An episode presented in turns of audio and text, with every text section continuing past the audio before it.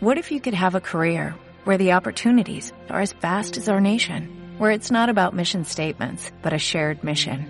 At U.S. Customs and Border Protection, we go beyond to protect more than borders, from ship to shore, air to ground, cities to local communities. CBP agents and officers are keeping people safe.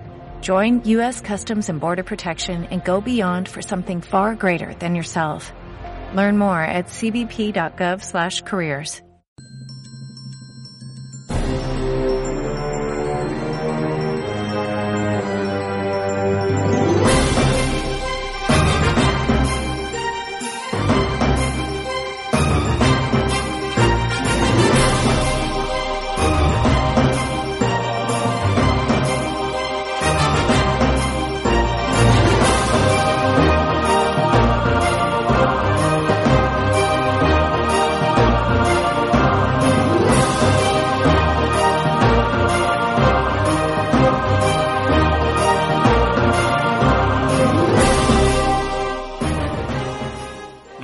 y bienvenidos a Más vale cine que nunca en Sport Direct Radio 94.3 Málaga.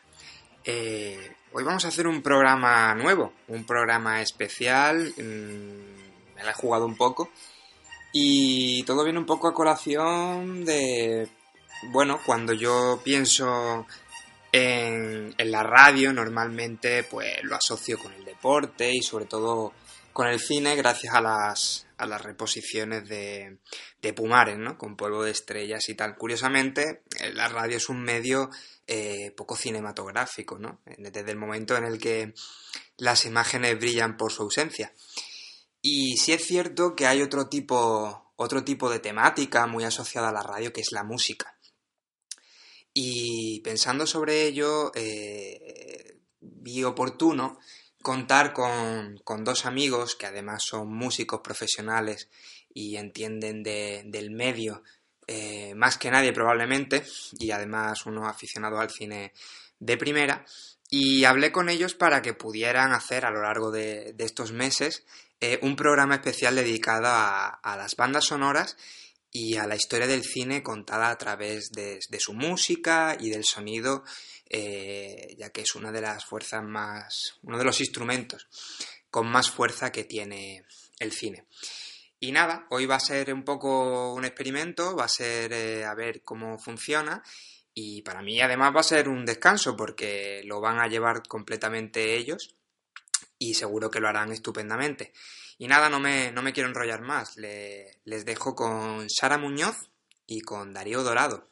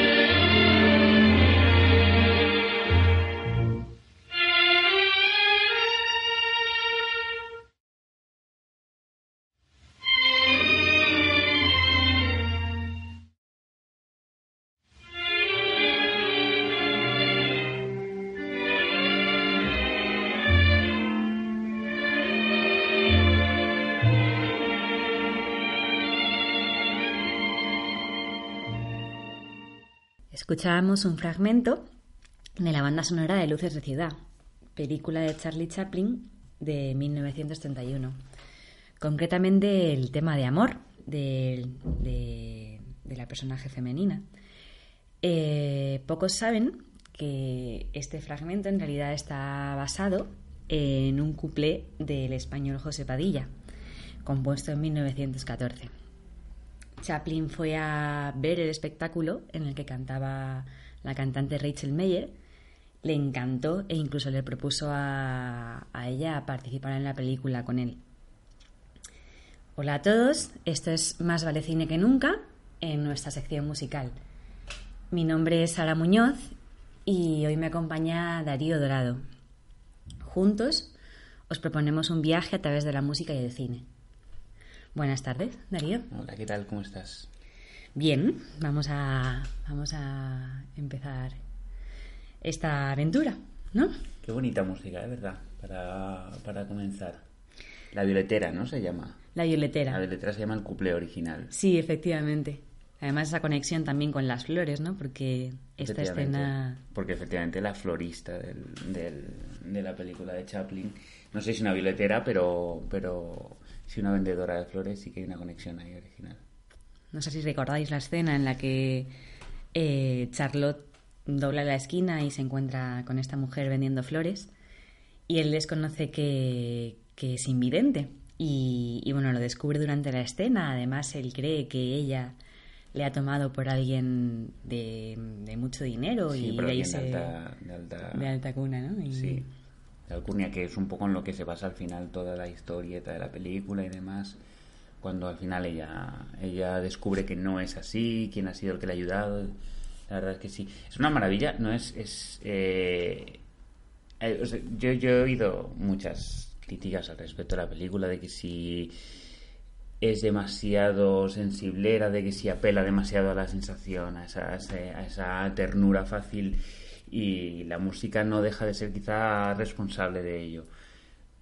Simplemente lo decía porque es, curioso que muy probablemente no sería posible, toda esa sensación de, ternura arrebatada, de, a flor de piel, no sería posible sin, sin, sin, el uso de esta música, sin el uso de esta canción, sin el uso de la música que aparece en, a lo largo de toda la película. ¿no? En este caso, semi-original y semi-compilada, que bueno, ahora hablaremos de todo este, de todo este asunto.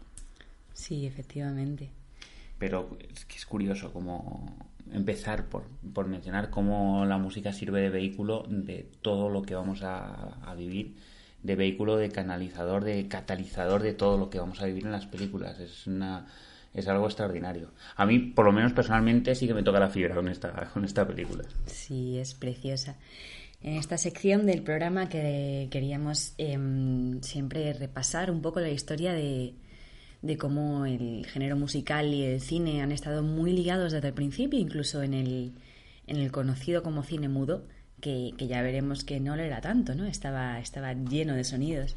Estaba lleno de sonidos, sí, estaba lleno de sonidos, estaba lleno de, de música desde el principio. El cine mudo es mudo y esto es interesante, es mudo porque no porque no exista el sonido, sino porque no existe la palabra que es quizá el elemento clave eh, que va a desarrollar y que va a vertebrar el cine sonoro.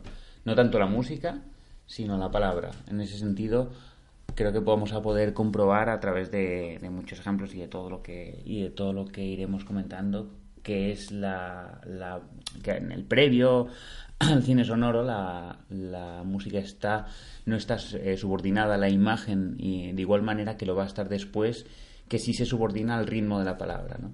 por eso se llama, o sea, se puede llamar cine mudo o cine, o cine en el que la música y la, y la imagen no están sincronizadas. De hecho, si nos situamos un poco en el contexto histórico, eh, corre el año más o menos 1895 y mm, hay una guerra por las patentes de una serie de inventos que buscan crear imágenes en movimiento. Em, hay diferentes personajes que, que, entran dentro de esta escena en Estados Unidos. Uno de ellos, que en realidad es poco conocido, eh, será Edward Muybridge, que es el creador de, atención, el zoopraxiscopio. Nada menos, sí, palabra, palabra. Eh, eh, bueno, el zoopraxiscopio es básicamente eh, un invento que proyectaba las imágenes en un disco rotatorio produciendo imágenes en movimiento. Y eh, es curioso porque él era un fotógrafo y todo esto del zoopraxiscopio fue un encargo que le hizo el gobernador de California.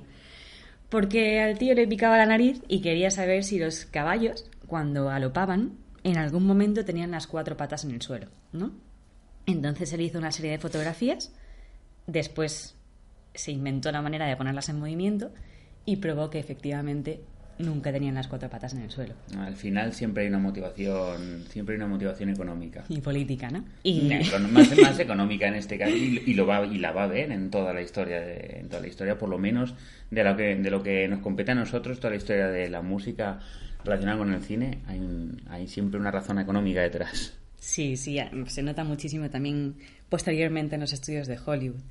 Es curioso cómo la historia de, estas, de estos primeros inventos que llevan al cine están muy relacionadas, porque se dice que en febrero del 1888, Muybridge, que mm, no sé si lo estaré pronunciando bien, pero es mi manera, eh, dio una conferencia y se dice que, su, que la conferencia se dio muy cerca de la oficina donde, donde trabajaba Thomas Edison.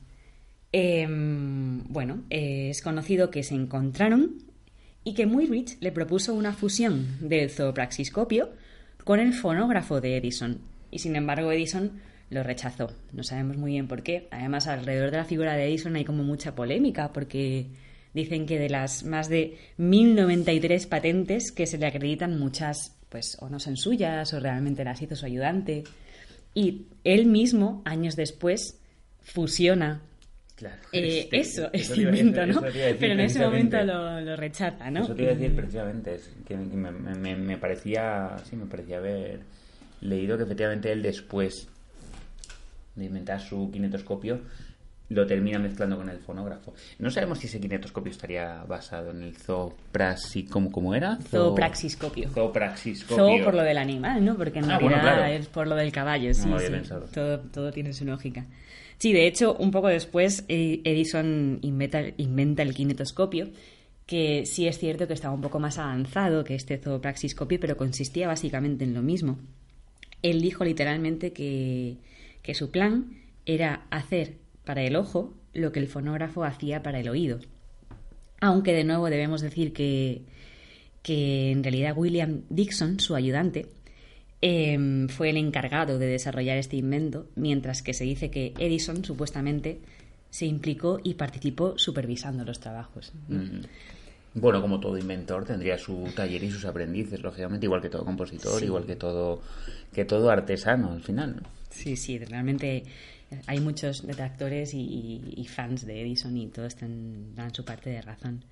Pero es que las coincidencias siguen porque en Francia, unos años después, eh, Auguste y Louis Lumière, que ahora sí que me podrá corregir el francés un poquito, Darío. Em, me quiero que me abstener. Eh, sí, mejor. Bueno, pues em, a ellos les despertó la curiosidad sobre cine, eh, precisamente que su padre viajara a Estados Unidos y de vuelta a París les trajera el kinetoscopio de Edison.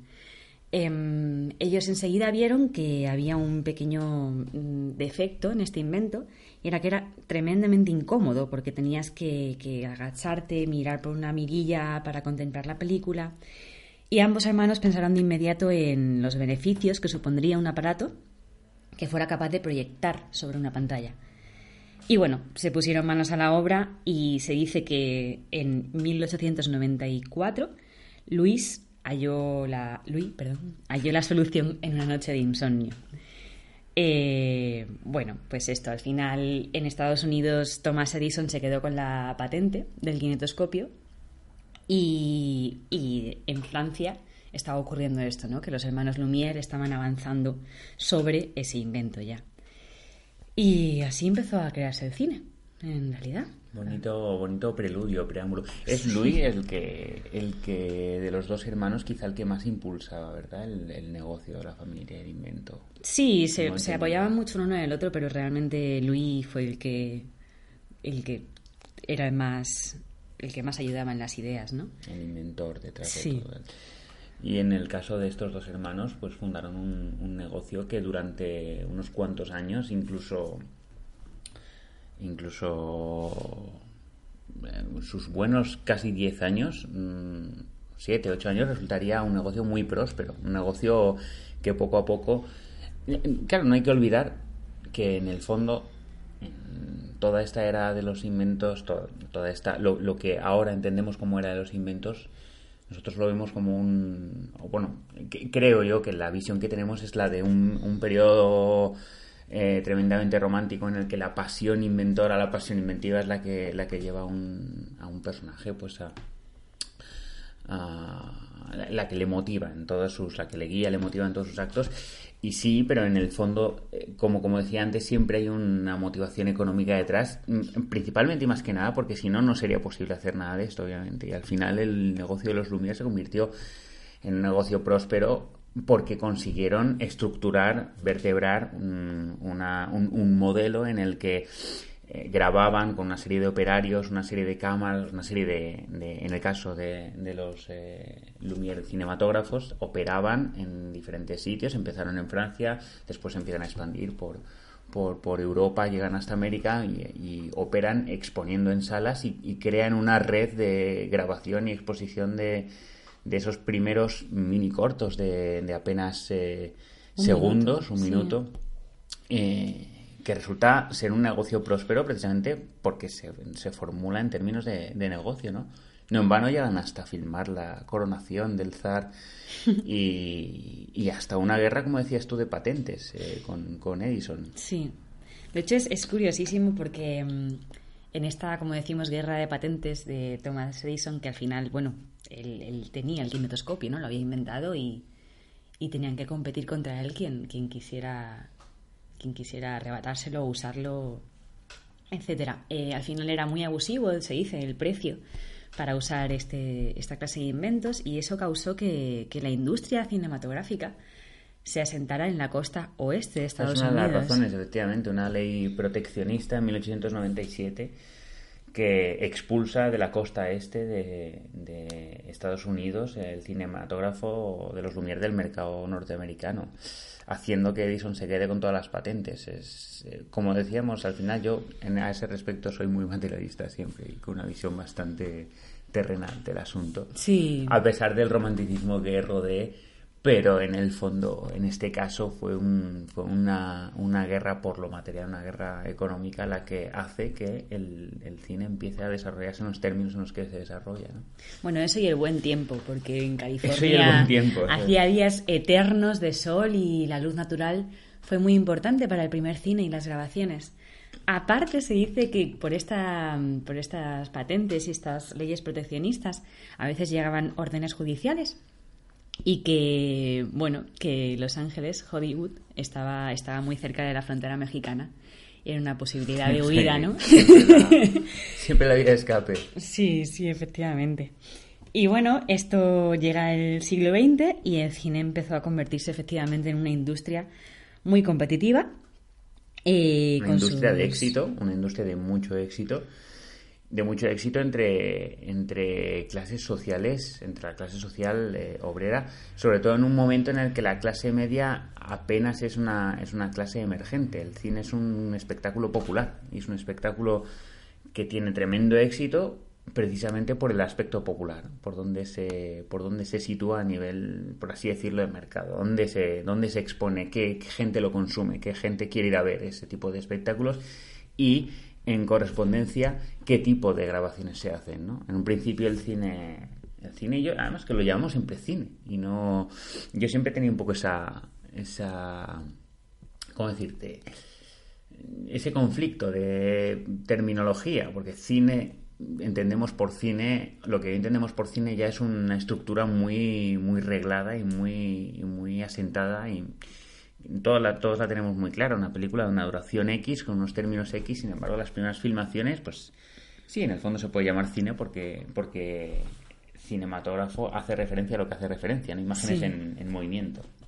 Sí, pero es curioso porque eh, duraban menos de un minuto, porque esa era bueno, eh, la duración de las bobinas, ¿no? las limitaciones técnicas. Sí. sí, y de hecho la entrada era un cine, o sea, perdón, era un arte para todos los públicos, efectivamente. La entrada en las pequeñas salas donde se proyectaba al principio, por ejemplo en París, eh, costaba un franco y no solamente se proyecta para una película, porque si no era como un minuto de, espectáculo, sino mm, varias sesiones y era una especie de cine documental, ¿no? Al principio se podía decir, porque grababan la primera película de la historia fue fue los hermanos Lumière grabando a los obreros saliendo de la fábrica de su padre, ¿no? Y... Son como postales en movimiento, quizá, ¿no? Vistas de vistas del mundo que le ofrece que le ofrece al, eh, al, al, obrero, a la clase popular, le ofrece la posibilidad de salir de su entorno y de ver otros y de ver otros entornos. La fascinación esa inicial por, por pues, eh, no solo ver imágenes en movimiento, sino, sino además ver imágenes en movimiento de, de sitios, de lugares mmm, remotos que no tienen nada que ver con lo que tú hayas podido ver en, en tu vida. Quizá esa también es una de las claves del éxito del negocio de los Lumière. Se dice que en uno de los primeros bueno, filmes de los hermanos, eh, grabaron una secuencia en la que venía un tren hacia ellos y, bueno, con un efecto de la cámara que yo no sé describir, eh, bueno, realmente parecía, para alguien que nunca ha visto esas imágenes en movimiento proyectadas, eh, parecía que el tren iba por ellos y que la gente de la sala empezó a gritar, se empezó a escandalizar. Y otro en la que había los hermanos Lumière eh, hicieron una pequeña innovación y mm, grabaron como tiraban un muro ¿no? de la construcción mm, sí, y sí, después sí, proyectaron la película al revés, de manera que parecía que el muro se construía de la nada y, y, y, bueno, la gente pensaba que era brujería, ¿no? Estamos hablando de que realmente impactó muchísimo y era un, un arte que, que, al que uno podía acudir de manera económica y, y claro, esto hizo que se popularizara enormemente. En Estados Unidos empezaron a a crearse las productoras en estos primeros 10 años. Estamos hablando ya de, de compañías mmm, grandes, ¿no? Como, no sé, Warner Bros. estos primeros años y... Bueno, y nos podemos imaginar, podemos ponernos en situación, esa sala, esa sala a la que, a la que un, buen número de personas acude a ver por primera vez ese tren que se abalanza sobre la pantalla. Eh, la reacción del público, eh, antes incluso de poner la película, el, el, el, la excitación, esa, el, murmullo constante ¿no? de la, del, del, público, de la gente comentando unos con otros. La... Nos podemos imaginar un poco esa, esa puesta en escena, ¿no? ¿Qué, ¿Qué, qué, función cumple la música? Que es un poco lo que hemos venido a hablar. ¿Qué sí. función cumple la música en todo esto, ¿no? En esas primeras, en esas primeras grabaciones. Bueno, se ha hablado mucho al respecto y hay muchísima, muchísima información sobre qué es lo que, qué es lo que hace que la música tenga sí o sí, perdón, que el cine tenga sí o sí que tener música. Y esta es un poco nuestra, nuestra función. Yo creo que personalmente, por lo menos en lo que a mí respecta, el objetivo del, del podcast va a ser eh, explicar que el público tenga... Es un objetivo doble. Por una parte, que, el, que, el, que, los, que los oyentes que nos estén escuchando tengan, al final de, de, de estos programas, tengan una mayor conciencia de lo que están escuchando y sean igualmente capaces de dejarse llevar por esa, por esa por esa pasión que por esa pasión que despierta, por ese temor, por ese por todos esos afectos que la música despierta, pero a la vez sean conscientes del porqué, del por qué la música es necesaria, del por qué la entendemos como necesaria, ¿no? Entonces, volviendo a esa sala, nos situamos en esa sala y podemos entender que la música empieza a ser necesaria para empezar, y por poner un ejemplo, para, para tapar los ruidos del propio aparato de proyección, para generar un clima en el que eh, el público no esté en constante exacerbación ante cada mínimo detalle para normalizar la visión de una película, también en otros, en otros casos, porque sencillamente se encuadraba dentro de una tradición de la que, en la que ya se encuadraban el resto de espectáculos. El resto de espectáculos en los que el cine entra eh, como con calzador, con calzador no, perdón, con, con total naturalidad, ¿no? Se mete con total naturalidad espectáculos como, como el music hall, como el circo, como espectáculos de variedades en, Estados Unidos, los teatros en los que se eh, programaban este tipo de espectáculos se llamaban eh, Nickelodeons, en parte por el, una mezcla ¿no? de nomenclatura entre el, lo que costaba la entrada, que era un níquel, y, y lo, el lugar al que se iba a ver el espectáculo, que era Odeón, ¿no? que es ese, esa, hace esa referencia al teatro francés. Entonces el, el, cine entra con total naturalidad en estos, en estos entornos y con esa misma naturalidad, de la misma manera que durante todo el espectáculo se está sucediendo una música episódica en función de las posibilidades económicas del teatro de más o menor, eh, o menor recursos, una orquesta, un solista, una cantante, un, eh, un grupo pequeño, un combo, lo que, lo que fuera Eh, de igual manera que se representa episódicamente esa música en todo el espectáculo, como parte de ese espectáculo en muchas ocasiones, el cine pues también consta de música. Sí, de hecho las primeras, eh, las primeras interpretaciones en las salas de cine em, eran casi siempre intérpretes en directo, pianistas, eh, un organillo de teatro o un pequeño grupo de cámara. Los hermanos Lumière contrataban, por ejemplo, cuartetos de saxofones para tocar. ¿Qué tiene, qué tiene el cuarteto de saxofones? Que triunfa, ¿verdad? Que triunfa por todos lados. ¿Qué tiene? Parece una chorrada, pero después es... es... No, a ver, una chorrada, ¿no? Pero... ya, pero ¿qué dices? Un cuarteto de saxofones y y parten la pana. no vas a decir una chorrada porque no, pero quiero decir, me parece curioso la, formación. Mm. No sé. Bueno, también eh, esto, aparte de todas las funciones que ha dicho Darío, también se decía que para escapar, o sea, para evitar el individualismo eh, en una sala de cine, ¿no? Que tú sintieras que estabas viendo una película como ente solitario, la música también hacía esta función de de abstracción en grupo, ¿no? Para, para, observar de manera distinta una película. Eso, eso, es muy interesante. Hay un libro de, bueno, en, todo este proceso interesantísimo, ¿no? De documentación.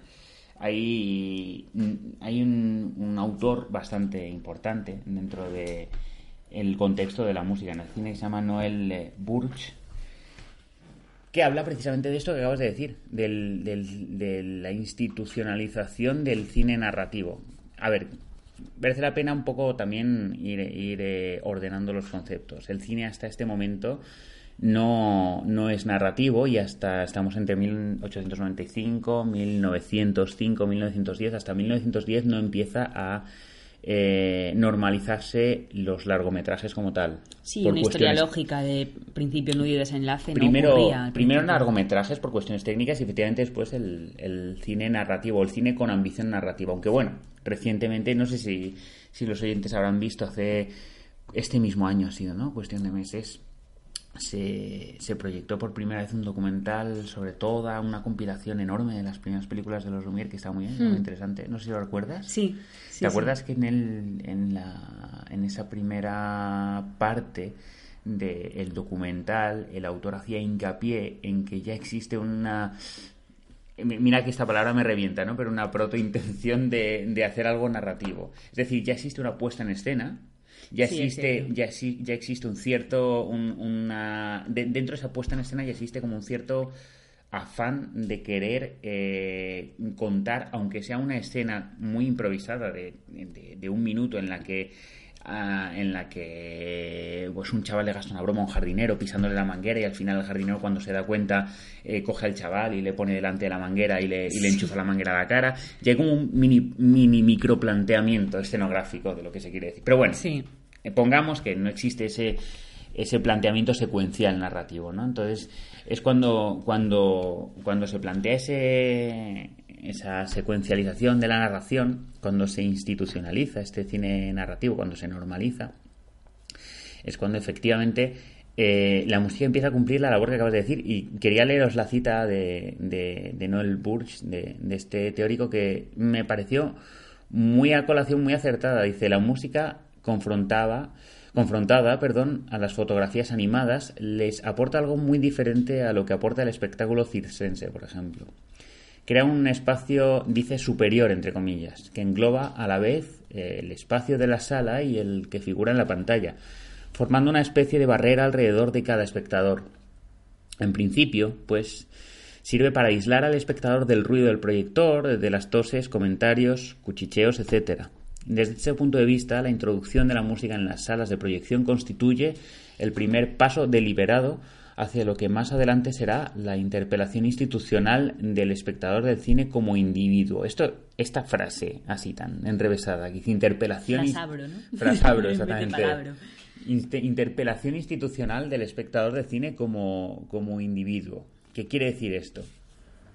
Eh, en el primer cine no narrativo del que estábamos hablando, que se introduce dentro de ese contexto de espectáculo, de ese contexto de espectáculo de variedades, eh, la música no hace otra cosa que, cumplir la función que cumple en el resto de espectáculos, una especie de hilo conductor, pero que no interpela al, al, eh, al público ni le hace ser partícipe en un plano diferente del que ya lo es del resto de espectáculos, del resto de variedades, digamos, de ese espectáculo. La música normalizada, como dentro de el propio, o sea, cuando el, cuando el, eh, el cine se desvincula como espectáculo, la música normalizada como ese, como, como, como parte de ese espectáculo hace que el eh, espectador crea una especie de cúpula alrededor de ese espectador para que ese espectador de manera absolutamente individual, no, no formando parte de una catarsis colectiva de abucheos, aplausos, vítores o lo que sea, sino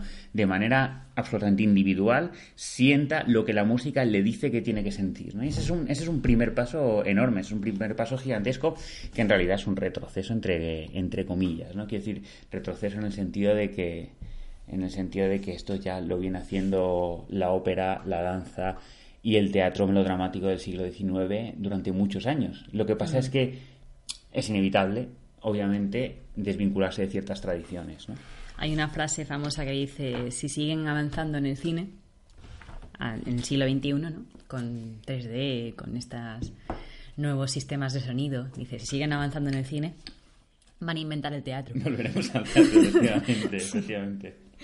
Bueno, si queréis en este punto podemos escuchar unos, un ejemplo del, del organillo, teatro, ¿cómo se dice? Eh, órgano de teatro que, existía en las salas. Eh, Burlitzer, que es el nombre de la marca. Y mm, es curioso porque este instrumento creaba la sensación o mm, la textura instrumental de una orquesta. Era como, bueno, contratar una orquesta pero con un menor presupuesto y mm, también podemos escuchar ahora en este audio el carácter que, casi festivo que tenían, ¿no? Es, es esto, o sea, a veces no, no, tenía mucha relación con lo que estábamos viendo. La música era un poco, bueno, estaba allí, estaba allí y tenía que estar porque, porque eh, es que es lo que decíamos, ¿no? El cine mudo estaba constantemente repleto de música. De hecho, ya veremos como en el cine sonoro ocurre una cosa casi mm, dicotómica, ¿no? Con, con esta cosa del sonido. Vamos a escuchar. sería como el sintetizador, ¿no? De la época. Sí, un poco, es como un sintetizador original. Veamos.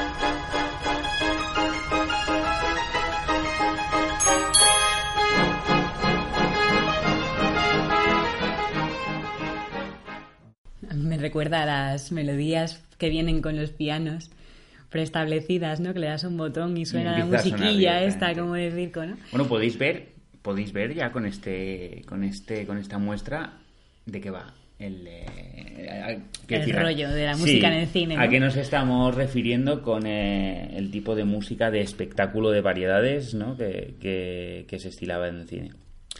También existía una figura que, no se suele comentar mucho, pero que existía a nivel mundial en los principios del cine, que era el explicador. Era una persona eh, mm, que, hacía de intérprete entre lo que salía en la pantalla y el público. Em, es curioso, ¿no? Porque, bueno, sabemos que el cine mudo tenía estos títulos en los que se interpretaba con palabras lo que estaba ocurriendo, ¿no? Cuando no se podía hablar.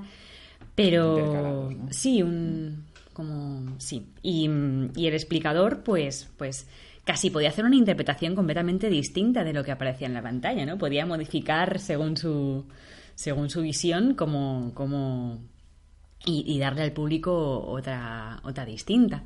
También servía para, para los inmigrantes o extranjeros que no conocieran el idioma o para las personas que, que no pudieran ver, los invidentes y, Incluso había mm, en España también este, esta persona, el explicador, hacía ruidos de fondo, ¿no? A lo mejor si, si tenía que sonar un rayo, pues podía coger una, una radiografía y hacer así un, un, ruido explosivo, eh, se encargaba de eso, ¿no?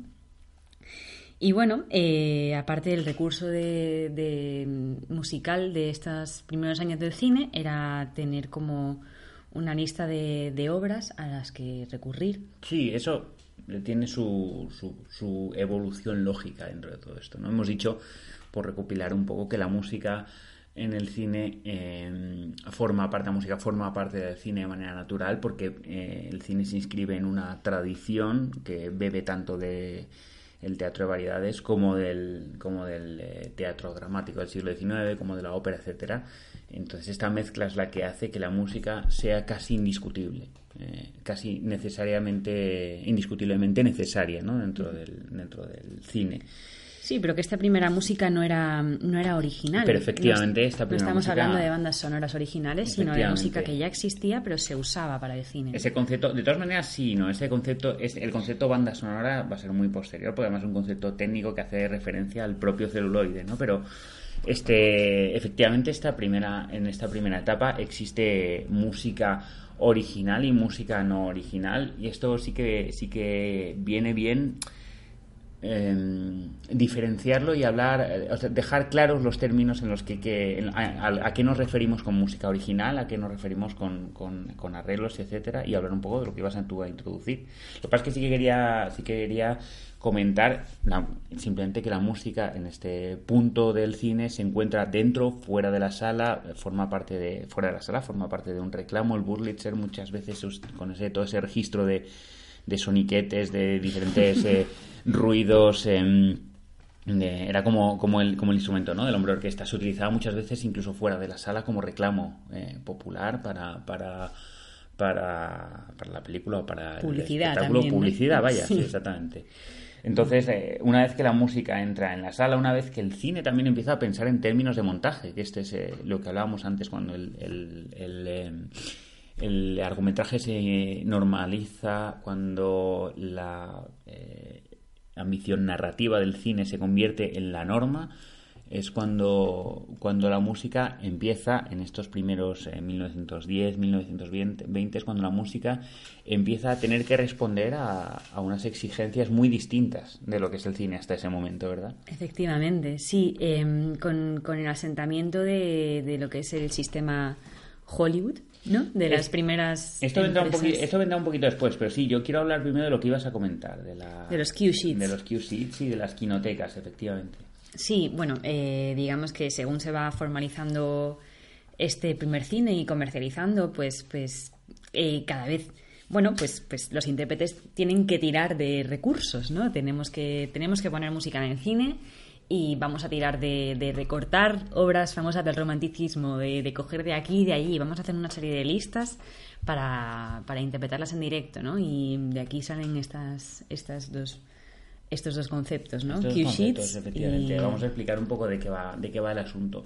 Hasta ese momento, hasta 1910, digamos, tenemos una variedad de repertorio que tiene que ver con que tiene que ver con piezas, pues como acabamos de escuchar mismamente de, de- de género music hall, que tiene que ver con eh, piezas, pues como las de como las de como las que se interpretan durante las durante las películas de los hermanos Lumière tiene que ver con piezas eh, de música a ver, tiene que ver con piezas principalmente de música ligera de música que no que hasta ese momento no tiene no tiene sobre todo de música ligera que no tiene que no entronca con la con la tradición digamos musical clásica de la época y sobre todo son temas de moda.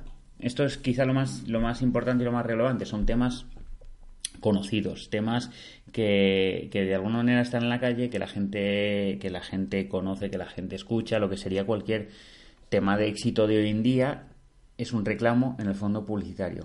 ¿Qué ocurre? Que a partir de, de los años 10, con las primeras leyes de patentes, se hace imposible, pues, de patentes musicales, nos estamos refiriendo ahora, se hace imposible nuevamente, nuevamente las condiciones materiales, se hace imposible utilizar estos estos eh, estas piezas como reclamo. Entonces se empieza a hacer compilaciones. ¿Qué es una compilación? Una primera SGAE por allí. Una primera SGAE por ahí pululando, efectivamente. La policía musical. Se empieza a hacer, se empieza a hacer compilaciones. ¿Qué es una compilación? Una compilación es una recopilación de eh, temas musicales en los que se, lo que se hace es trocear y cuarte- cuartear, digamos, un tema musical porque eh, lo que se puede registrar eh, a nivel de autoría intelectual, no es una melodía abstracta, fuera de todo contexto, sino, aunque luego veremos que más adelante cuando la música se complica, sí será así, de hecho, efectivamente, no sé si recuerdas hace poco esto por comentarlo, el, el, el, el tema de Joe Satriani llevando a Coldplay a juicio porque Viva la Vida es un tema de, copiado literalmente de Joe Satriani y si escuchas efectivamente los dos temas, pues sí, hay una, por lo menos hay una, hay, hay una especie de trasunto bastante claro, ¿no? Claro. Pero, inspiración, ¿no? Luego- Sí, pero bueno, volviendo al tema, no se puede registrar a nivel de autoría intelectual una melodía. Entonces, lo que se hace, lo que hacen la mayoría de arreglistas, eh, tenemos, que, tenemos que tener en cuenta que la mayoría de cines grandes, más grandes, más pequeños teatros, tienen su propio arreglista, que es esa persona que se encarga de, de componer, eh, arreglar las diferentes, las diferentes, eh, conectar, digamos, como si fuese un constructor, conectar las diferentes partes del, de, de la música que se va a interpretar, escribirlas en las partituras, transcribirlas para los diferentes instrumentistas y configurar un poco lo que va a ser la música del espectáculo. Entonces, este arreglista lo que hace es cuartear, trocear clásicos, incluso algunos de estos temas de moda en estas compilaciones. Y lo hacen, entre otras cosas, porque no les queda más, porque no les queda más No remedio, queda porque no hay otra. más, no hay más Sí. historia que efectivamente eh, evitar como, como sea las, las patentes, ¿no? Efectivamente, siempre hay un trasunto económico detrás de todo esto y, y después de... em, hemos visto que había una guerra por las patentes de cine y desde el principio se quiso hacer cine sonoro, no era una cosa que, que- que nadie se hubiera imaginado, pero... pero mm, pero no había no había manera no la gente intentaba hacer inventos que, que donde se compenetrara la imagen proyectada con, con la música pero había un problema grave de sincronización de las imágenes con el sonido. Y no será hasta años después que, que se, realmente se cree un invento que, que logre solucionar estos problemas ¿no? Así que mientras tanto pues teníamos que apañarnos como podíamos ¿no? Tenemos que apañarnos con estas, con esto que estabas comentando, entre otras cosas, con estas cue sheets, lo que, lo que vamos a comentar. Las cue sheets son, eh, son libros, bibliotecas, de hecho en el, en alemán se, en, en Alemania, perdón, se, se nomenclaban como quinotecas, que efectivamente eran eh, pequeñas recopilaciones de compilaciones que se usaban en una y otra película indistintamente. Quiere decir que el teatro tenía. Hemos evolucionado, ¿no? Desde un, desde un teatro de variedades hasta un teatro hasta un teatro especializado en la proyección de determinados de determinadas películas ¿no? y en este teatro es en el que se es en el que el arreglista tiene su biblioteca que va a ir partiendo y que va a ir configurando y reconfigurando haciendo Tetris entre las diferentes partes de esa de esa quinoteca o de esa de, esa, de esas cue sheets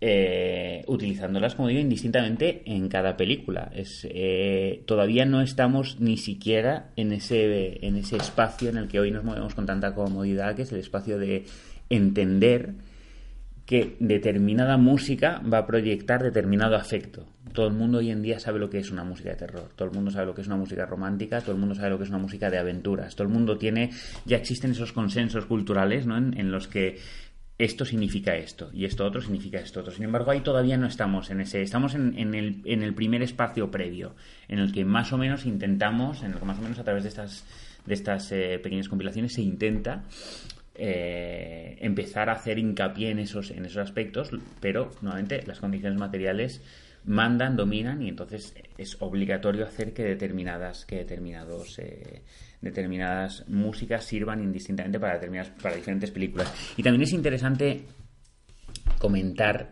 que las cue sheets tienen un carácter episódico, un carácter secuencial que tiene que ver con el carácter secuencial que empieza a tomar el cine, que tiene que ver con eh, cómo a través del montaje la película empieza a pensar en términos de narración consecutiva y por tanto y de la misma manera eh, la música se adapta a esos episodios no creando un discurso continuo que eso es también Sino una interrumpido. sino efectivamente interrumpido eso también es algo interesante a tener en cuenta para saber cómo se va a configurar la música a partir de ese momento Sí. Vamos a ir avanzando también hacia la carrera hacia el cine sonoro, ¿no? vamos a ir avanzando sí Sí, y mm, esto en los primeros años del siglo XX eh, empiezan, a, como decía eh, se crea una serie de inventos que intentan esta sincronización sin conseguirla. Existe el fonorama, el fonocinema, teatro, todos son fracasos. Eh, las imágenes se graban por un lado y el sonido por otro. Y era imposible después una sincronización verdaderamente em, útil. Em, además, la producción de estos primeros sonidos era de muy baja calidad, así que siempre ganaba, digamos, de alguna manera eh, eh, la música en vivo. Em, sin embargo, bueno, pues poco a poco se va consiguiendo. Hay un, hay un invento que es clave, que es la patente del sonido óptico, que consiste en transformar el sonido en ondas de luz que eran grabadas de forma directa en el celuloide y será finalmente el desarrollo de, este sonido óptico el que nos lleve a, por fin conseguir que, la propia película tenga inscrita en ella el sonido. Em, estamos hablando de 1923, ya llevábamos muchos años intentándolo cuando, cuando surgió el fonofilm, eh, creado por el ingeniero Lee de Forest, quien finalmente resolvió estos problemas de sincronización y amplificación eh, de hecho, rodó 18 cortos para promover la técnica y entre uno de ellos estaba el, el de la cantante española Concha Piquer, que se considera la primera película sonora en español. Si bien nosotros nos estamos refiriendo a las películas sonoras como aquellas que llevan diálogo. Entonces, eh, hay algunas películas que empiezan a tener sonido, pero no tienen conversación y por lo tanto nosotros vamos a marcar ese inicio del cine sonoro en el 27, como ya veremos después, y estamos mm. hablando aún del 23. Sobre todo, claro, esto, esto que acabas de decir es, es eh, está, está, muy bien, es muy, muy importante para, en mi opinión, remarcarlo. No tienen sonido, porque, o sea, no tienen diálogo, porque no estaba en la concepción del cine, que es un arte que se está configurando y haciendo a sí mismo a cada paso, no estaba en la concepción del cine el hecho de que tuviese que haber diálogo. Existe una representación en la mayoría de filmes mudos de todas las, de todas las naciones, de todas las nacionalidades, pero podemos ver esa representación del presunto diálogo porque eh, igual que existe en el teatro el diálogo, el desarrollo de la acción se vertebra a través de un diálogo racionalizado.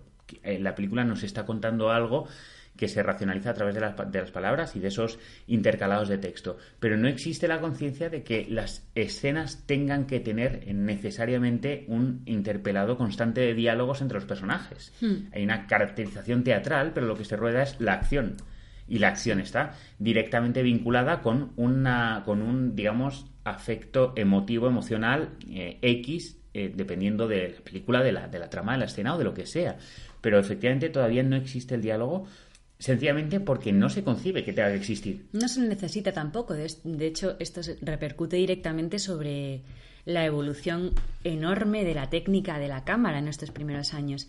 Si bien el cine comienza con estas grabaciones de menos de un minuto y, de, forma más o menos sencilla, se van desarrollando las técnicas y, para cuando llega el cine sonoro, eh, el cine mudo ya ha avanzado muchísimo en en, lo que decimos, en, cómo, en cómo tomar diferentes, diferentes tomas. Hay directores que ya tienen un montón de recursos que no necesitan del diálogo para expresar lo que quieren. De, hecho, hay una pequeña competición, por así decirlo, ¿no? Por, por mencionarlo a nivel anecdótico, pero hay una, como una pequeña competición para ver quién es el quién es el eh, director que es capaz de contar una historia con menos intercalados de texto y que se entienda. Y se entienden. En el fondo tú ves una película, tú ves una película muda, tú ves una película hoy en día de Chaplin que cuyo humor a pesar de ser una de las cosas, el humor más generacionales que puedan existir, cuyo humor está eh, plenamente vigente, por lo menos en mi opinión. Yo sigo viendo películas de Chaplin y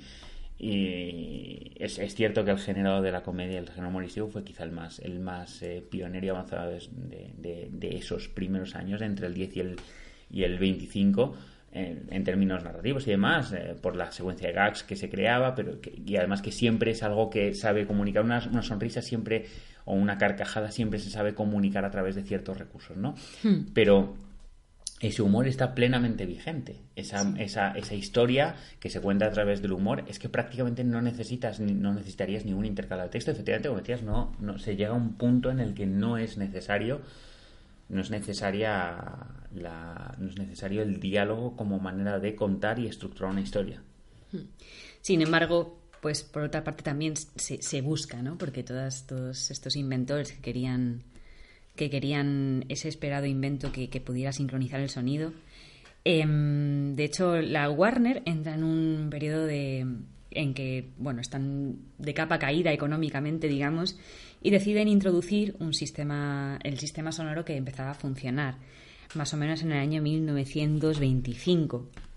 Y bueno, instalan en sus salas este sistema y ven que les, que les funciona, que, que, pueden tener un, aquí un filón económico, como siempre aquí el dinero manda, eh, y pueden sorprender al público y, deciden, bueno, crear una película que integre este nuevo invento.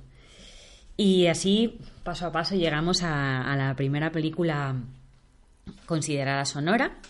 Oye, una cosa, ¿no, te parecería no te parecería interesante escuchar antes de pasar ya al cine al cine sonoro uno de los ejemplos que queríamos poner de, también de Chaplin? Sí, Chaplin en realidad, aunque llegue al cine sonoro, él, decide quedarse en el cine mudo. No, no es algo, por ejemplo, mm, no sé exactamente de qué año es de Kid, pero él hasta Luces de la Ciudad del año 31 y ya estaba inventando, inventado el cine sonoro y sin embargo él se queda muchísimo más tiempo hasta el gran dictador. Se quedará hincado en el cine mudo igual que muchos directores soviéticos que también rechazan este cambio como diciendo bueno es que ahora veremos que, hubo muchísimo rechazo a este primer cine sonoro em, no te lo voy a decir simplemente como ejemplo de lo que habíamos puesto antes de música original música no original. La, de la música no original recordamos así brevemente la música no original eh, es la música que forma parte de, primero de ese teatro de variedades, después de ese teatro con quinotecas, con bibliotecas de compilaciones y arreglos de diferentes melodías que se utilizan indistintamente en función de la película. Sin embargo, sí que hay un primer movimiento de música original para, las, para, para el cine. En este caso, Chaplin es una figura más o menos relevante eh, bueno, entre otras cosas, porque es uno de los primeros cineastas en componer músicas para su propia película. Aunque, aunque haya que hacer una pequeña matización a este respecto, porque bueno, él siempre figura como, como compositor. Como compositor. Y, mm, Cuando lo que dicen es que silbaba, ¿no? Melodías. Bueno, y él, sí, que sí que tocaba un poco, el, sí, que, sí que era una persona hábil, como habiéndose criado en el entorno del espectáculo, eh, sí que era una persona hábil con los instrumentos y tocaba un poco el violín y tocaba el piano y demás y seguramente, seguramente no, la, gran eh, parte, la gran mayoría de las melodías que suceden en sus películas eh, son suyas. Lo que pasa es que de ahí a componer hay un paso grande que yo creo que los oyentes tienen que tener muy claro. Y es el paso eh, de la arreglista del que estábamos hablando antes. Es el paso del que coge una melodía y decide qué armonías van, van, van, a, van a encajar con esa melodía, en qué partes de la melodía. Y no solo qué armonías, sino qué es ¿Qué, contrapunto? ¿Qué es el contrapunto en ese sentido? ¿Qué, qué, cuál va a ser el tejido musical que va a haber por debajo, por debajo de esa melodía? ¿Qué, ¿Cuántas voces va a haber? ¿Qué instrumentos van a interpretar cuáles de esas voces? Etcétera, etcétera. Eso es lo que se, lo que se denomina arreglar. La, figura o la, em, la profesión de arreglista es tremendamente... Eh, trabajosa, por así decirlo. Este es, un, y no queremos que sea infravalorada tampoco. ¿no? y además es que hay que saber, hay que saber efectivamente mm. que, de hecho, por ejemplo, eh, creo recordar precisamente que es en Luces de la Ciudad en la que aparece, aparte de aparecer, que sí que aparecen los títulos de crédito, lo de José Padilla y la billetera, aparte de aparecer esto, eh, sí que aparece, no, no, no, no, no, no, era en... ¿Tiempos modernos? Puede ser en tiempos modernos. Aparece música de, de Charlie Chaplin, arreglos de Alfred Newman. Que, ojo, que veremos posteriormente como Alfred Newman es uno de los, de los eh, artífices del sistema estudio en cuanto a la parte musical y, será un compositor de, relevancia. Con 45 candidaturas a los Oscar, ni más ni, menos. Ni más ni menos, o sea que, es alguien efectivamente de relevancia, ¿no? Vamos a escuchar este ejemplo de The Kid, porque yo ya estaba en el, en el 25-26 ya precipitándome hacia el cine sonoro. Eh, The Kid es del año 21 Y, y, vamos a escuchar este fragmento, porque es verdad que Chaplin era tremendamente original con, sus melodías, aunque no fuera la arreglista de ellas. Y de hecho, os podríamos proponer lo siguiente. Antes hemos escuchado Luces de la Ciudad, el fragmento romántico, y, y que sintáis la diferencia con este fragmento cómico, e incluso en casa poner los dos eh, fragmentos en, en, en YouTube y, y, cambiarles el sonido, ¿no? A ver cómo cambia la sensación corporal a la hora de ver la escena para fijarnos hasta qué punto es importante lo que nos transmite la música, ¿no? Entonces, resumiendo, tenemos The Kid, que es música original sí. para una película. Eh, y nada, eso simplemente, simplemente por resumir, por, por, eh, por contextualizar. Sí, vale, vamos allá.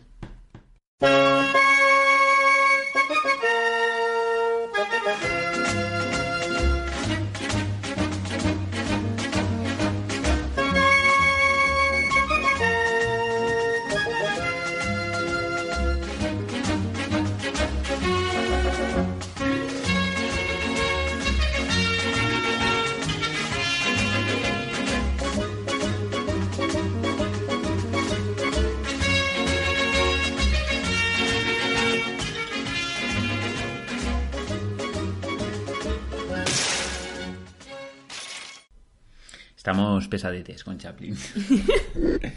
bueno, pero es que es una figura importante y hay que, hay que tratarle con debido respeto, ¿no? Hay, hay una cosa que a mí me encanta de un documental que yo recomiendo eh, encarecidamente que se llama la historia del cine, ¿no? History of Film. Creo que es simplemente la historia del, del cine. Es un documental que está basado en un libro de Mark Cushing.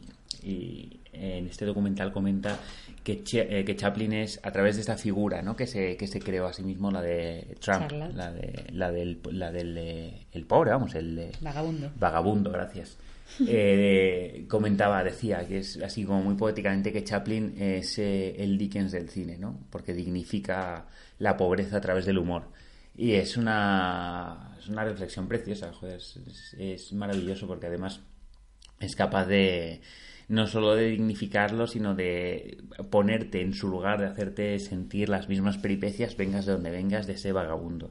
En el caso este de, de Kid, las peripecias que, que, podemos escuchar prácticamente a través de la música, las peripecias de el chaval que acoge y del propio vagabundo que viven en la más absoluta de las miserias. O sea, es una situación de, de, de, total desamparo absoluto que podría ser en manos de, ¿qué te digo yo? En manos de, de... Ay, ¿cómo se llama? Se me ha ido ahora. Este director irlandés. Del viento que agita la cebada. Eh, ahí se me ha ido ahora, no nos acordamos. Bueno, en manos de cualquier otro director... Eh, quizá más realista sería totalmente insoportable, sin embargo en manos de Chaplin es casi una maravilla de, de ver, es casi una maravilla de escuchar. Y nada, seguimos con, seguimos con, con la historia. Sí, bueno, porque, porque yo ya tengo como, como ambición de llegar al cine sonoro. Es, es que todo el mundo lo quería. Ken Loach. Ken, Ken Loach, gracias. Vale. Gracias. Guay, cuando dejas bendito, de pensar en ello. Bendito, no, hay que dejar de pensar en ello.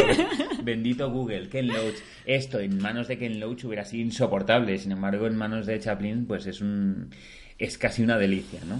Sí, sí, sí, sí. Bueno, vamos a la Warner Bros. Estamos en el 25. Eh, quieren innovar. Están sin un duro. Dicen, venga, necesitamos un invento. Está el Vitafone a través de este sonido óptico que hemos comentado antes de grabar el sonido en el propio celuloide. Celuloide, gracias. Eh, y así, de pronto, llega, llega el cine sonoro y llega a través de la película El cantor de jazz. El cine sonoro, recordemos que porque es el primero que introduce diálogos eh, grabados con sonido. Eh, entonces vamos a, vamos a um, poneros el fragmento en el que Ol Johnson, que es nada menos que un blanco pintado de negro, ¿no? con toda la cara así pintada, porque claro... Nos vamos dejando muchos temas en el tintero, ¿no? Sí, Pero bueno, bueno todo esto volveremos. ello. Es un programa introductorio, ya haremos especiales de, de toda clase. Pero... Lo digo por lo de por lo de por lo de tratar los temas del racismo en el, en el Bueno. cine. Eh, no, me acabo de acordar, ¿no? De Al Johnson pintado de pintado un negro pintado de blanco y de todos los negros pintados de blanco que aparecen en el nacimiento de una nación de, Griffith en, una escena de lo más de lo más siniestra, ¿no? La cabalgata de las Valquirias. En fin, bueno, volveremos volveremos a, colación de todos estos aspectos. Ahora estamos un poco a vuelo de pájaro. estamos en la ciudad de Nueva York en 1927 eh, de Jazz Singer y Al Johnson se inmortalizó pronunciando las siguientes palabras. Ustedes no han escuchado nada aún. Entonces sale al escenario y nos canta esto.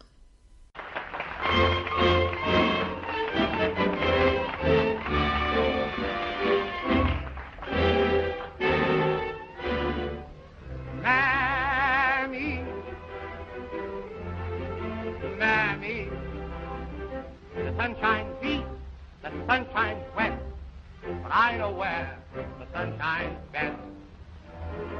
Mammy,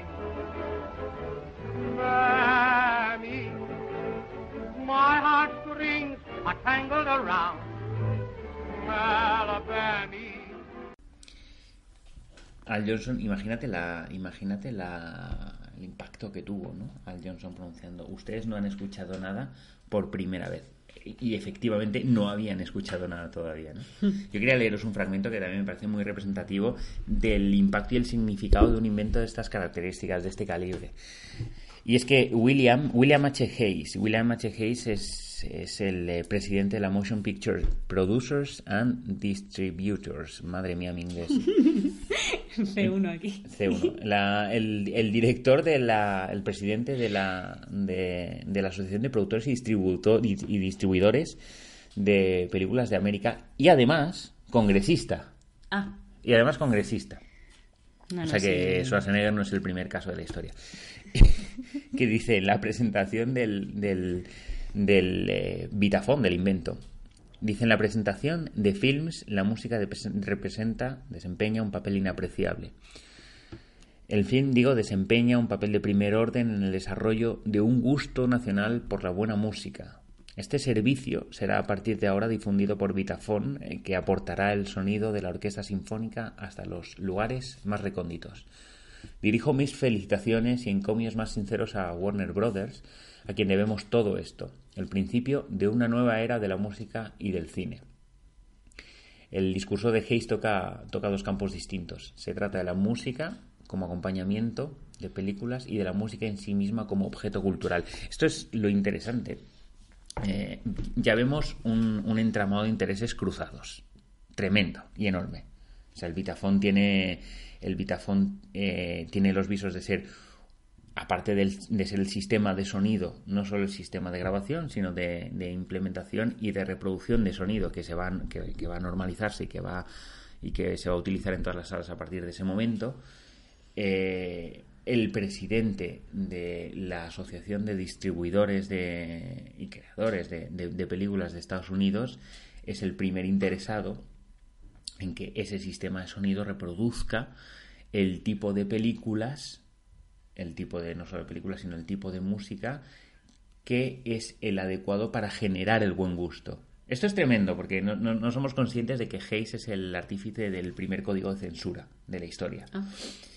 el código Hayes que fue abolido, quiero recordar que en el año 69 o 73 ahora mismo, no estoy seguro, lo consultaremos. Pero la primera película que, que digamos, viola y, y, desmembra absolutamente el código Hayes es el padrino.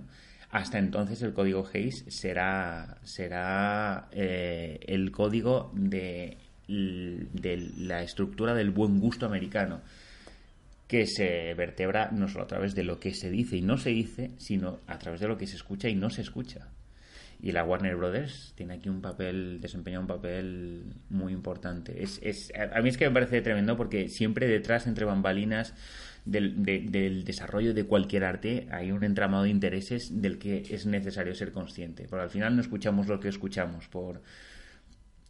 Por porque nos guste, ¿no? No, y no porque nos, no, me refiero a porque nos guste, sino porque un compositor tenga eh, en su acervo cultural la inspiración determinada de componer algo en un momento concreto, ¿no? Sino porque además de eso existen una serie de, de, intereses y de empujes políticos, culturales y de muchas de, económicos y de mucha índole que son lo que hacen que se componga lo que se compone. ¿no? Bueno, pues hemos llegado al cine sonoro, pero no creáis eh, que hubo en absoluto una unanimidad en la alegría, ¿no? Porque mm, el cine sonoro también trajo consigo dolores de cabeza de importancia. Eh, para empezar, introdujo grandes cambios en la técnica y en la expresión, eh, pero regresivos. Eh, la cámara perdió toda la movilidad que había ganado en los años de, de cine mudo y quedó relegada a una posición fija, como en el cine primitivo, digamos, y, y se empezó a grabar como si fuera una obra de teatro, ¿no? O sea, existía una escena y la cámara estaba delante y punto. Toda la atención se centró en, este nuevo diálogo, ¿no? En, en la novedad. ¿Qué pasó? También los actores eh, también se cabrearon mucho porque se vieron implicados en este cambio técnico y muchas de las grandes estrellas vieron naufragar sus carreras ante una mala dicción, una pésima voz o una mímica exagerada. Entonces hubo un cambio ahí de generación de, de actores y, y, un cambio brutal en la técnica, ¿no? Muchos, muchos se opusieron a, a la nueva llegada. Entre ellos, bueno, es que ahora mismo nos estamos centrando en Estados Unidos y es por una razón. Ya haremos especiales de Europa y de, y de Rusia, pero, pero Sí, mencionar así por encima Eisenstein y Pudovkin y Alexandrov, que manifestaron en 1928, un año después, por escrito, su negativa rotunda al cine sonoro. Sí, efectivamente, ahora mismo Estados Unidos es un poco el foco el foco de- principal de desarrollo del cine y uno, uno de los focos principales de desarrollo del cine y el foco de nuestra, de nuestra atención en este momento, pero de otros contextos mm, merecerán otros, otros focos también determinados. Sí, de hecho Hollywood siempre va a crear contrahegemonías que trataremos más adelante. Pero bueno, al final el cine sonoro va ganando terreno, se hace cada vez más popular, a la gente le encanta. Merece la pena, mere- merece, merece la pena, creo, em, sentar las bases también de lo que significa, como decíamos antes, el cine sonoro. El elemento clave del cine sonoro, efectivamente, como dices, es la palabra. Sí, Y la palabra atempera el ritmo de lo que estamos viendo. Porque hasta entonces el ritmo variable de, de las proyecciones fílmicas, todos hemos visto una película cine de Chaplin, de, de Einstein, de, de, de- el- del expresionismo alemán, de los hermanos Lumière, el, el ritmo está acelerado o decelerado muchas veces en función de las propias, de las propias eh, limitaciones técnicas del reproductor, otras veces en función de los requerimientos artísticos. El- en general el cine, el cine cómico casi siempre está acelerado como recurso. com- como sí. recurso mera- propiamente cómico, ¿no?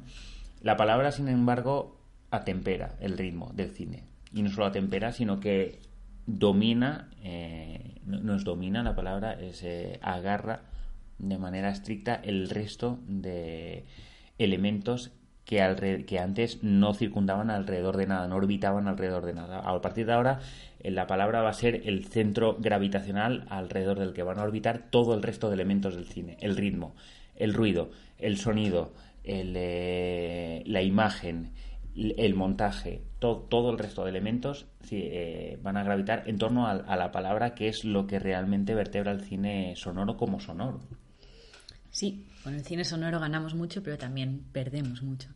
Efectivamente. Y, mm, y bueno, queríamos también enseñar, mm, bueno, porque Chaplin, estamos muy pesados con Chaplin, sí, pero es que es una figura tan importante del humorismo, este vagabundo caballeroso.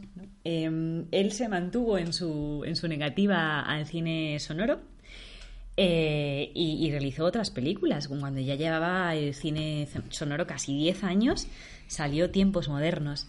Y, queríamos mostrar una escena icónica de esta película en la que, mm, en la que Chaplin se ve obligado a cantar. Por primera vez escuchamos su voz, aunque no se considera su primera película sonora. Y vemos algo, y vemos algo curiosísimo, ¿no? Porque Chaplin utiliza este recurso en- también en El Gran Dictador. Mezcla idiomas, se lo inventa, Sí, es como... el alemán, el español, el inglés, lo improvisa el tío con una capacidad que es apabullante. Una cara dura también, Una ¿no? cara dura que se la pisa y improvisa idiomas. Entonces, eh, Además vemos como al principio de la escena, vamos a introducirla y después vamos a, vamos a escucharla. Eh, además que te él se niega a hablar, parece que no le sale la voz y es una metáfora de cómo no quiere abandonar el mundo en el que, cine- en el, en el que, en el que nació su arte, ¿no? En el cine mudo. Pero, pero termina por... por, Y además te imaginas a Chaplin diciendo así, ¿no? O sea, que, o sea que tenemos que hablar. O sea, que tenemos que hablar, Tenemos pero vamos que a hablar algo, así, pues ¿no? vamos a hablar, vamos a no decir nada. Vamos a- hablando. Sí, efectivamente. No tiene ningún sentido la escena y sin embargo se ha convertido en algo, en algo muy icónico. Y, y bueno, eh, si quieres terminamos este primer programa. Vamos a terminar este primer programa con, Escuchando el fragmento. con este fragmento. También, así a modo de anecdótico, ¿no? El, el- la escena esta, en la que, justo de tiempos modernos, en la que también suena algo. En, en tiempos modernos creo recordar que es muy, aparte del sonido ambiente, del ruido, que es una de las, que es una de las, eh, también uno de los avances del, del cine, del cine sonoro, ¿no? La dimensión expresiva que, que de repente toma el, que de repente toma el, el ruido.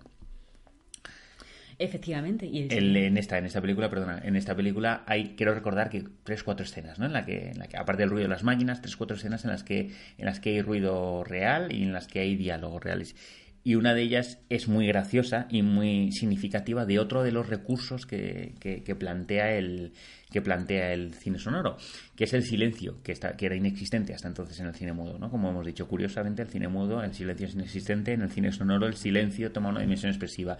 Y es la escena en la que están él, trabajador de la fábrica todavía, antes de toda la revuelta, está sentado junto con, quiero recordar que era la mujer del jefe de la fábrica o la mujer del policía. Ahora mismo no estoy seguro, no, no recuerdo muy bien. Están tomando ambos el té y empiezan a rugirle las tripas a, a los dos. Cada uno por un lado, ¿no? Es graciosísima la escena porque no está sonando absolutamente nada y de repente empiezan a sonar las tripas de alguien, ¿no? Como, como, como escena icónica de lo que significa el ruido y el silencio en su dimensión expresiva dentro del cine sonoro. A mí eso me encanta, me parece, me parece genial. Parece una, una de estas, uno de estos recursos de, absoluto cinismo y, vamos, total descreimiento de esto es el cine sonoro y esto es lo que yo construyo con el cine sonoro.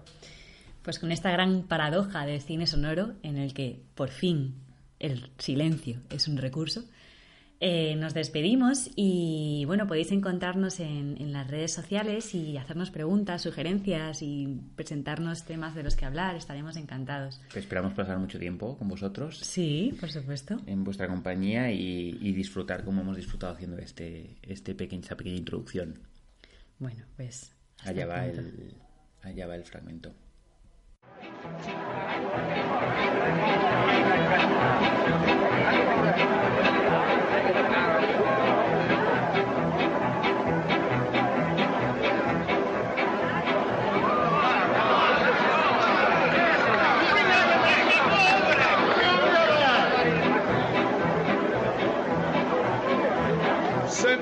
tête du sedore, je notre ce que ferai, je notre si t'avore, je la tula til la toi.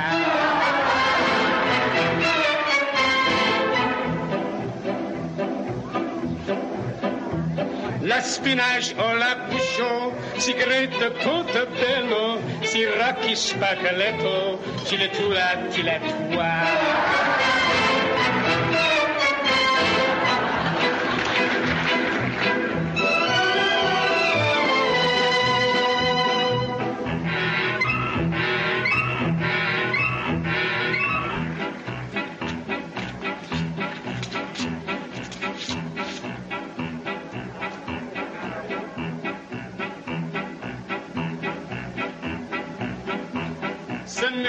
Pilacina, voulez-vous teximite? Le zionta sous la cita. Tula tula tula wa.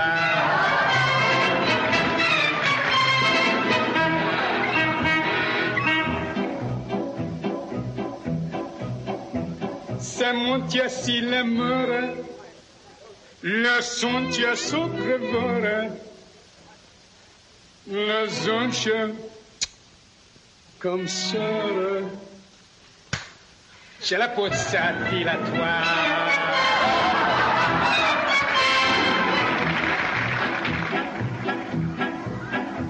J'ai notre seule mine, j'ai notre seule cantine.